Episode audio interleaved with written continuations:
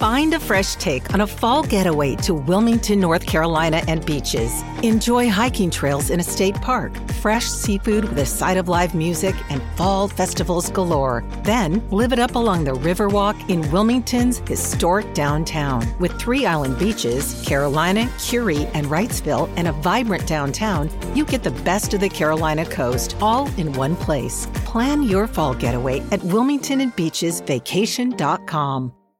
TBS ポッドキャスト文化系トークラジオライフ。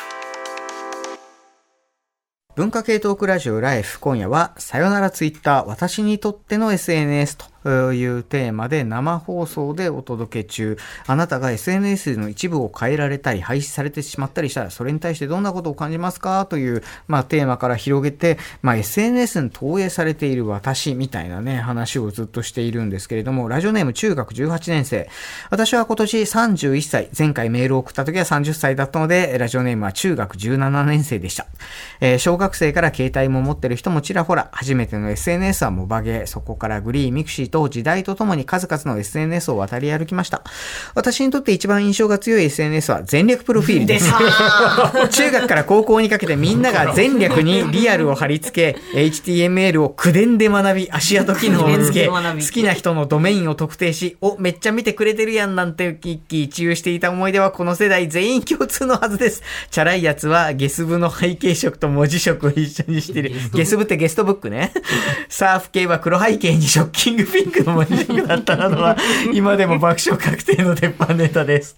2016年に前略はサービスが終了し過去の諸々が見れなくなったことで喪失感を覚えミクシーはとログインしようにもはるか彼方のメールアドレスにパスワードでログインできずでミクシーに問い合わせたら身分証明書当時のメールアドレスなどを書面で送ると再発行手続きができました、ログインしたところであるのは自分友人の恥ずかしい黒歴史のみ。誰も得しない歴史ですが今も今や誰も見ることができない前略とは違って過去のログがあるミクシーはみんなで爆笑しながら本人は目を背けつつも当時の僕たちを特定することができたように感じました、オチのない思い出話になりましたがこのメールでみんなが前略を思い出してくれたら嬉しいです 世代間だな。ラジオネーム、えーそこはどう、えー出演者の皆様、リスナーの皆様、そしてフォロワーの皆様、こんばんは。私にとって切っても切れない SNS、それが X、かつての Twitter です。仕事でも私生活でも毎日アクセスしているわけですが、ツイート、ポストを始めてからもう14年目になります。正直、ここ最近の変貌には振り回されっぱなしです。配信になるかもしれないと噂が出た時、代わりになるスレッズもダウンロードしてみたのですが、インスタグラムを日頃から活用しているわけではないので、楽しめず絶望感に浸っていた数日間がありました。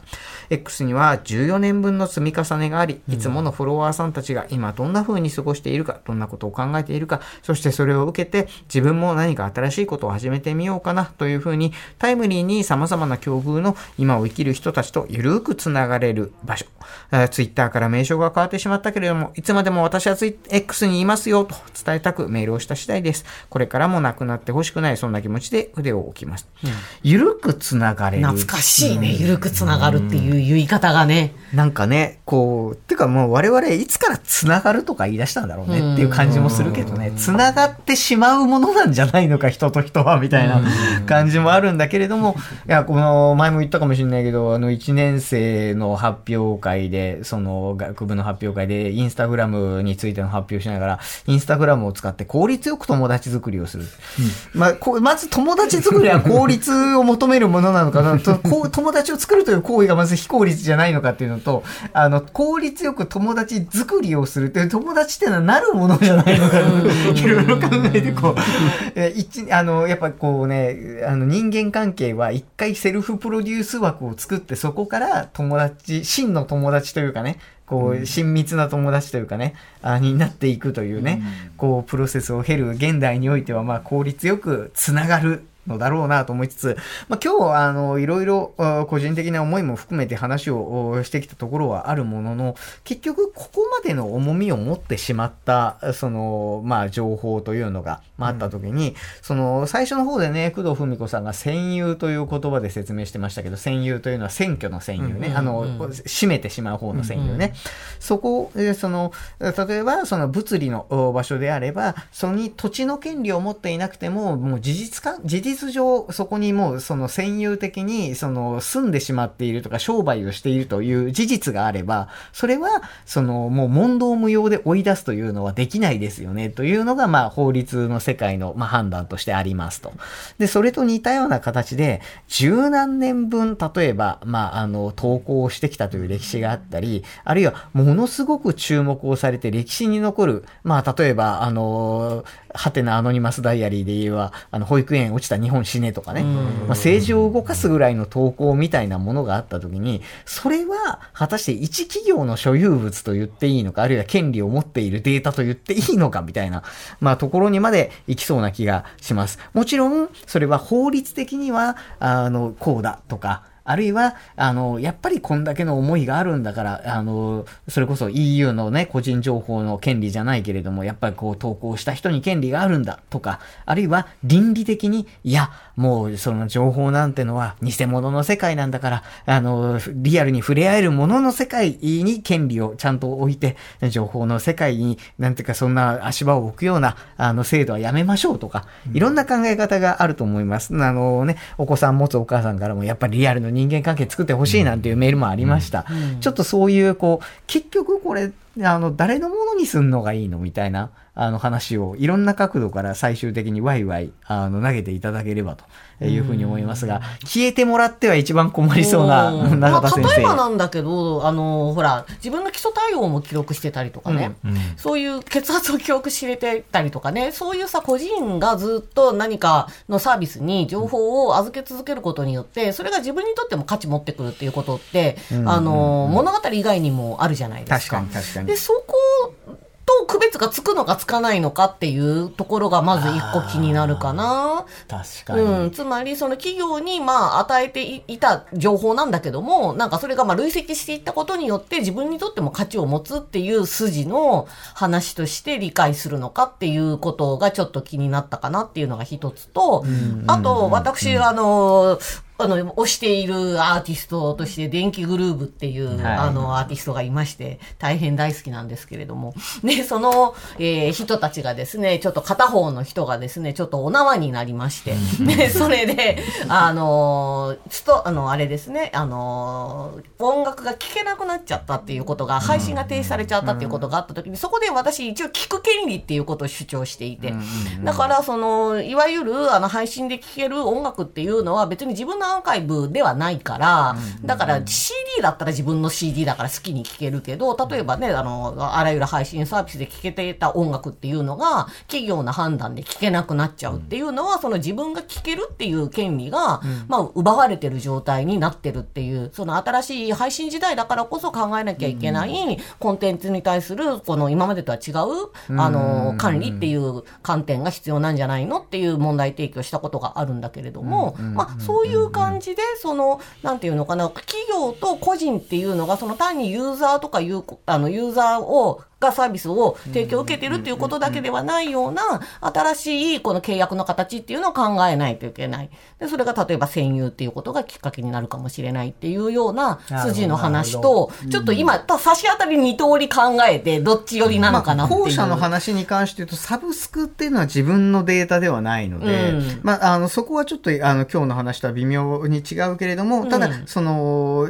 企業が、まあ言ったら、その、一方的に、あの、権利を持って使わせてやっているぞ、利用権を貸与しているぞっていう、うんうん。あの、そういう話だけじゃないよねっていう問題提起は確かにあり得る気はします。か。そうですよね。Kindle、Amazon が潰れたら Kindle 読めなくなる。ちゃうよね。うん、でそうやって結局その自分自身がプレイリストを作ったりとか自分自身にとって読めることが前提になっていろんなことを作って依存しているものに対して一方的にサービス終了しますっていうのはまあそれはあのどうなんだという話、まあ、企業側がとの関係の話、えーはそれはそれで確かに面白い。うんで今日してきた話はどっちかっていうとやっぱりそのそこで投稿してきたあなたの思い出と呼んでいるやつは、まあ、例えばこれが基礎体温の記録であればそれをビッグデータとして集合するとそこから生理日予測が正確にできていくみたいなのがあるから自分一人のデータを見て自分一人だけにフィードバックしてるんじゃなくてそれを企業が付加価値化してあなたは何十万万人分のデータによると、来週整理ですよっていう形で返ってくるって、そういうデータじゃないですか。で、これと、私にしか意味のない、あるいは私と友達にとってしか意味のない、まあデータって同じように、まあ扱うことができるのか。要するにその、え基礎体温の記録は企業にも価値を与えてるから、それはこっちのデータのおかげでお前ら儲けてるんだから、そんな勝手にいろいろすんだよとは言えそうだと。ところが、私の思い出みたいなやつは、企業にとっては何の付加価値も生んでいない可能性が高く、じゃあ消してもいいでしょうって言われたらどうする でのもよくあるのは、よくサービスであるのは、日記サイトだったら、その、いつまでに終了するんで、テキストデータみたいなのに持ってこれるみたいなのもあるし、もし例えば、じゃあツイッターが終わっちゃうっていう時にも、例えば、まあどこまでたどれるか、ね、API の問題があるからあれだけど、ある程度、ツイートだったりとか、あるいはその友達のデータみたいなやつとかを、ななんか最後までダウンロードできるぐらいのことはあってもいいし、もしかしたらまあ、イーロンはやらないだろうけど、ある、あるいは半年後になくなるから、今のうちにできる範囲で自分でしといてみたいなことは、まあ、現実問題としてはそういうのはあるかなと思うんだけれども、多分、今日話題になってるのは、まあ、それをデータを取ったとして、そんな使うのかみたいなこと。同じものなのかってことなんだよね。まさにそれなんだよね。でもいや、うん、何？でもうん。この間ですね、僕もなんか書いてるケークスというサイトはい。が詐集したんですね。あー詐集 したんです、ケークス。で、データをいただけるっていうことで、まあ、送ってもらったんですけど、送ってもらってどうしようと思って。でもね、うんでもね、あの、あ、でもこれ、なんか、今から別のサイトにやってもしょうがねえから、結構溜まってんなと思って、本にしようと思って。で同人誌、同人誌なんですよ。でも、結局なんかその本人にしても、そのやっぱり作家でさえエッセイって売れないから、なんか、なんかこう、同人誌にして分振りで売って、500部とか売るとかで、いやなんかこれでいいんじゃね？と思って意外とみんなそういう方向に行ってるのでは？ってあ、まあ、気が。それは確まあかにまあ同一つある人誌まででね。きる人はね、うんただあの今日の話で言うとやっぱプラットフォームと自己物語はものすごく密接に結びついているのでうんそうねそうそうそうインスタグラムのインターフェースにない写真はやっぱ違う写真なのよ。そうなんだよね。そう。だから、その、例えばさっきの塚越くんの話で、じゃあツイッターがもう、あの、げあの旧ツイッターがもうなくなりますと。だけどもテキストは皆さんダウンロードできますから、なんか、こっからダウンロードしてねってって、もうすごい行のツイッターの過去投稿が全部テキストで手に入っても、いるかって言ったらいらないよね。ななんか、た例えばでもそれって、要するに日記じゃないですか。でも自分の日記を、例えば紙で書いてる人も、多分そんなに見ないんですよ。まあ見るっていう人もいましたけれども、多くの人はそんなに見ないけど、なんかあるっていうことだけが大事なのか、もっと言えば、少なくとも、つけているという行為そのものに、あの、それをなんか思い出したりとか、こんなこと書いたなとか、その見なくても思い出したりとかあると思うんですよ。で、それが自己物語なので、そのの、残している、アーカイブされていなくても、今まさに書いているっていう行為そのもの、ツイートしているっていうことそのものに価値があるっていう見方はできないですどかうかな。いやそれはあると思う俺はなんかいいね。やっぱ森田療法的な森田療法ってあるじゃないですか。まあなんか日記を自分で書く。自分のツイッターとか見てると最近超病んでて。めっちゃメンヘラやなメンヘラやな、俺と思ってるけど、そう、つぶやいたりすることで、記録して、森田療法的な効果はあると思う、俺は。完全に。私も書くこと自体にその効果がある派なので、なんかそれはすごい共感しました。うん。うんだ大体2年3年前も同じこと言ってんだから。そうそういやそうれは書くこと自体がその、あの書く行為自体がフィードバックされてくるっていう話であれば逆にそのダウンロードとかしなくっても、あるいは残らなくてもいいんですけれども広瀬さん。例えばさっきその前略という前略プロフというちょっと死にそうな音程が出てきて、ちょっと顔真っ赤になりましたけど。でも別に前略プロフをやっていた当時は、それが思い出になるとか絶対思ってないじゃないですか。すね。の思ってたらやらないじゃないですか。で、今の子たちってそういう意味では、これが思い出に残ったらまずいなっていう、まあ、リスクヘッジもできるようなやり方をしている。あの、広瀬さんの予測でね、例えば5年、10年経った時に、今のインスタアカウントを30過ぎた今の20代が読み見返した時に、そのさっきの前略みたいなことになるのか、ならないように今上手にやってるのか、どっちだと思います？いや、どうでしょうね。っていうのも、あの、結構普通に、まあ、消費行動の一つとして、過去の投稿を今のブランディングには合ってないから消してしまうっていう若者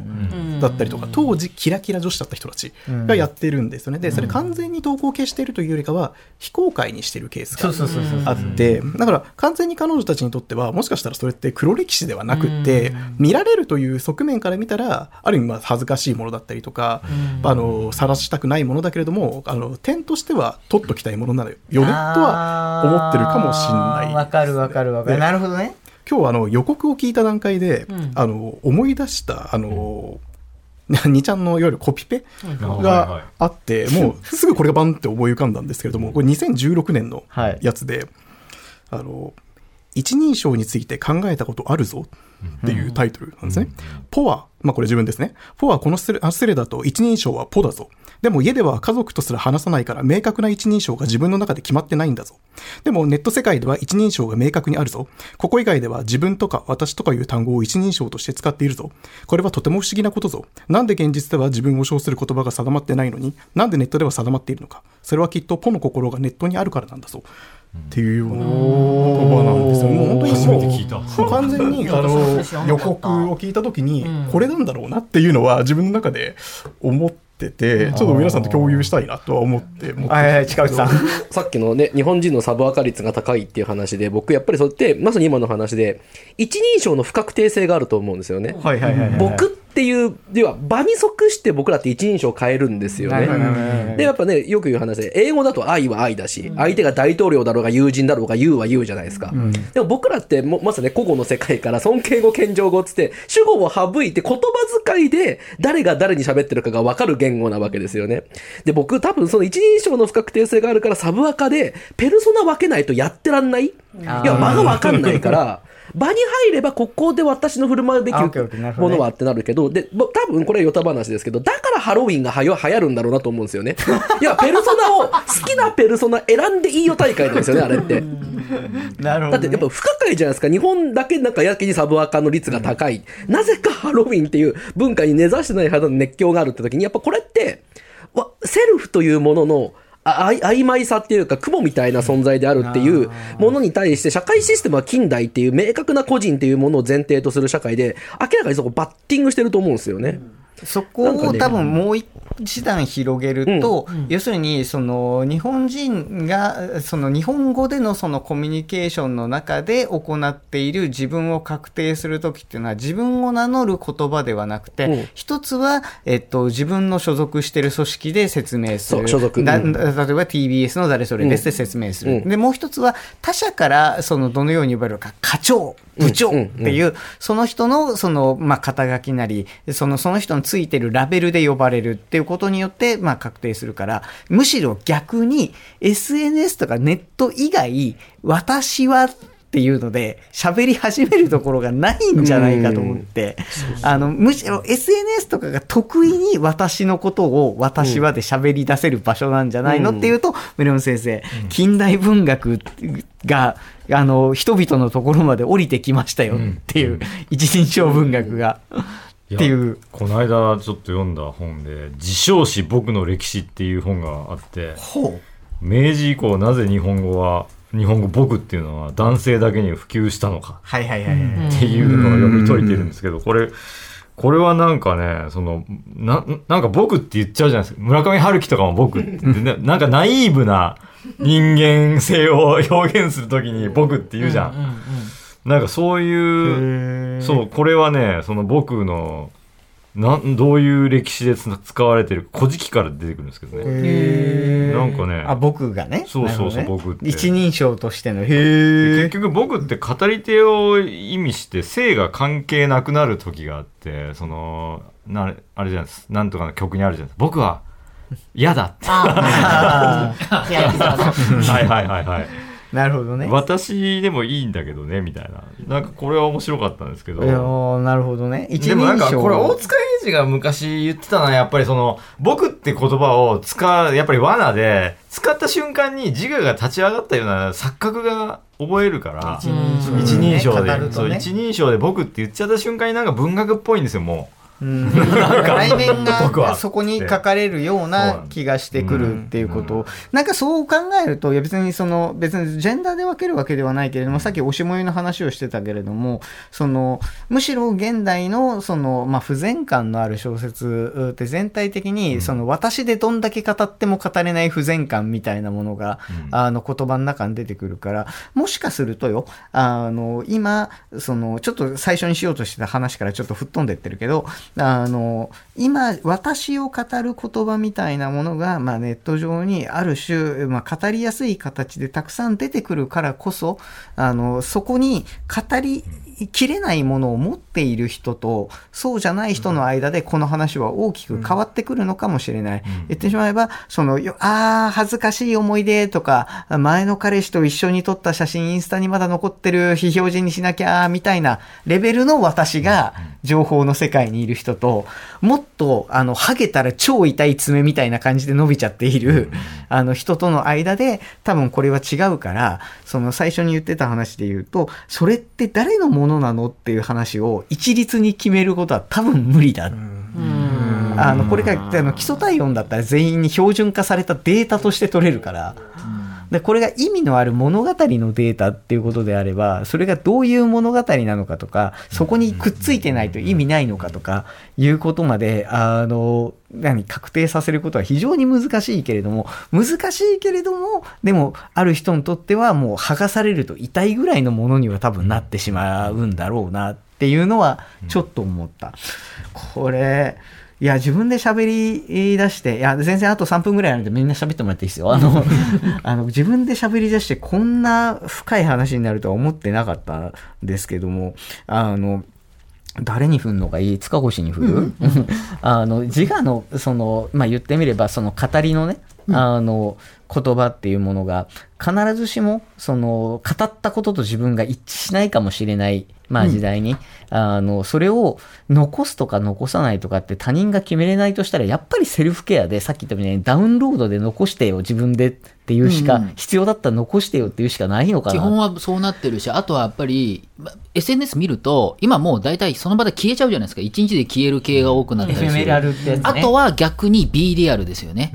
学生やってることいますけれども、こう自分で意図した写真を撮れないようにして、まあ偶然性をわざと作って、そこから偶然の写真を撮れたっていうところから、ある種の自分の物語だったりとか、あるいは物語を作れないっていうところで、えー社社会を持っていくっていうあれも、感じですよね。あれだよ。あの、B リアルもさど、あどの、時差があんのよ。あの、要するに、その、漏れない SNS って言われてるんだけど、外カメで撮った写真の映像は自分に見えてるんだけど、内カメが自分に向いている写真のプレビューができないから自分がどう写ってるかわかんないけ。ど、うんうん。で、どうするかっていうと、一回内カメで撮ったその画像と外カメで撮った画像が1秒ぐらい時差があるのよ。うん。だから内カメでと、えっと、うん？外カメで撮った写真と内カメで撮った写真をくるってひっくり返して、同じ写真撮ったりするの。ねだ結構そういう、なんていうのね、あの、漏れないって言いながらも、なんかその1秒の時差を楽しんだりとかするコミュニケーションが発生してて、まあ、あれはあの、れでまた面白いですよね。そこそこ流行ってますね。なんかね、そう、あの、まあ、ビリヤについてはいずれどっかでなんかやるかもしれないけど、っていう話をこう思い出すと、